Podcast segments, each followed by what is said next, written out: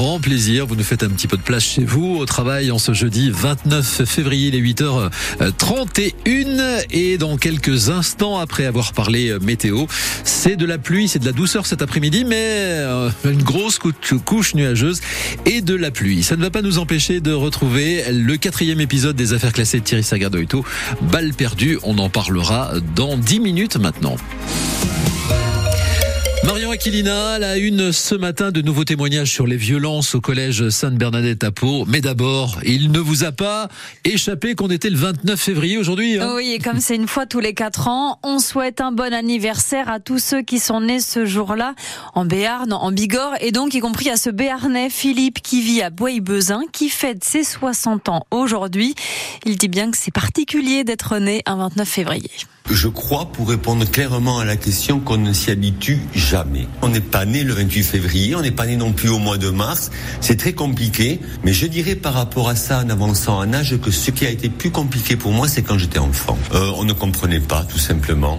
On parlait peut-être moins aux enfants, et quand on vous disait tout simplement que mais c'était la faute du calendrier, bon voilà, qu'est-ce qu'on avait comme réponse Bon, à part détester les calendriers, c'est tout ce que l'on pouvait faire à ce moment-là. Quand on avance dans la vie. C'est aussi l'occasion tous les quatre ans d'avoir un nombre de contacts. Parfois, euh, les gens pensent à moi le 29 février. Je ne les ai peut-être pas eu depuis quatre ans. Pour rigoler, qu'on a tendance à dire qu'on a un anniversaire tous les quatre ans, ça veut dire que cette année, ça fera peut-être 15. Et ça, c'est un peu rigolo. Mais quand on se regarde dans la glace le matin, effectivement, il n'y a pas de miracle. D'autres qui sont nés un 29 février, les comédiens Michel Morgan et Gérard Darmon et le créateur des Modoc, Pierre Salle. Sur France Bleu, Béarn Bigorre ce matin, on vous fait donc entendre ces nouveaux témoignages très forts sur les violences au collège privé Sainte-Bernadette à Pau, qui fait partie de la Fondation des apprentis d'Auteuil. Depuis le début de la semaine, on vous en parle de cet établissement parce qu'on a appris que des enquêtes étaient en cours pour des agressions sexuelles entre élèves en 2021 et 2023. Et au-delà de cela, il y a ce climat de violence dans l'établissement dénoncé par l'équipe pédagogique. Alors certains ont accepté de témoigner anonymement hein, pour raconter les, les conditions dans lesquelles ils ont travaillé ces dernières années. C'est la faute au manque de personnel depuis le début de l'année scolaire, explique la direction des apprentis d'Auteuil.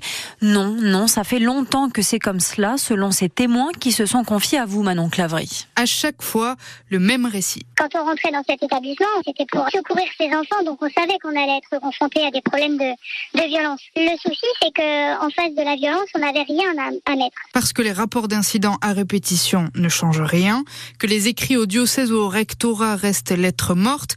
Et pendant ce temps, la violence monte. C'était le chaos. Ils se mettaient en danger, ils se battaient, ils s'humiliaient détruisaient les affaires des autres. On pouvait se retrouver euh, menacé, euh, des chaises qui volaient, et puis euh, tout ça, c'était tellement banal. On s'accroche aux promesses d'intégration des apprentis d'Auteuil, mais assez vite, on démissionne. Le plus ancien de l'équipe aujourd'hui n'a que 4 ans d'ancienneté. Je trouvais insupportable de promettre à des familles et à des enfants, de les aider. Euh, on voit des publicités superbes euh, sur les orphelins apprentis d'Auteuil euh, à la télévision. Je ne pouvais pas continuer de mentir. Les enfants qui souffraient et qui me posaient des questions, mais, mais pourquoi lui il a le droit de faire ça et pourquoi il n'arrive rien et, et pourquoi je me fais piller mon sac tous les jours et pourquoi il me tape et on peut pas prétendre être prof et être obligé d'avoir cette double discours. Et le discours de la direction des apprentis d'Auteuil aujourd'hui, c'est de nous dire qu'un plan d'action a été mis en place en décembre et qu'on va vers le mieux. Des témoignages que vous pouvez réécouter sur euh, francebleu.fr et sur l'application ici.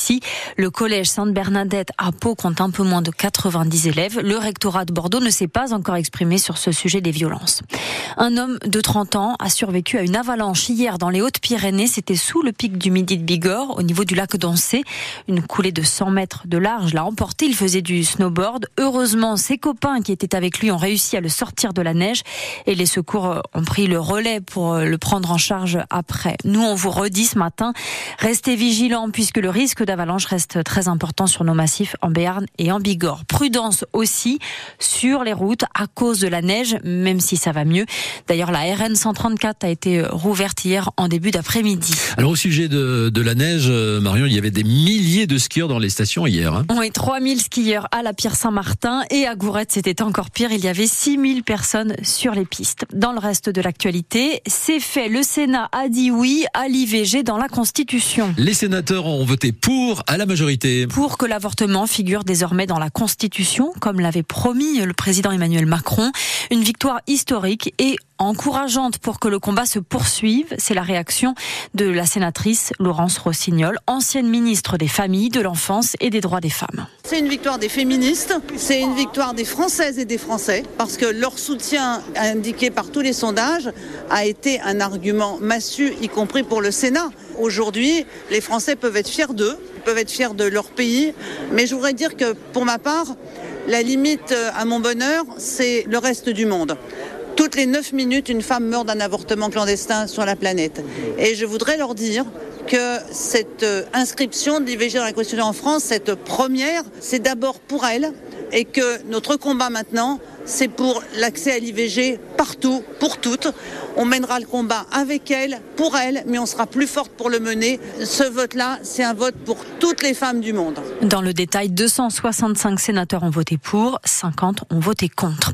Les prix des billets de train vont augmenter, annonce le PDG de la SNCF, une hausse de 2,6%. Ça va vous faire râler et sans doute encore plus quand vous allez apprendre qu'en plus la SNCF a dégagé l'année dernière un bénéfice net d'1,3 milliard d'euros grâce en partie à l'augmentation de la fréquentation pour les TGV et les TER en 2023.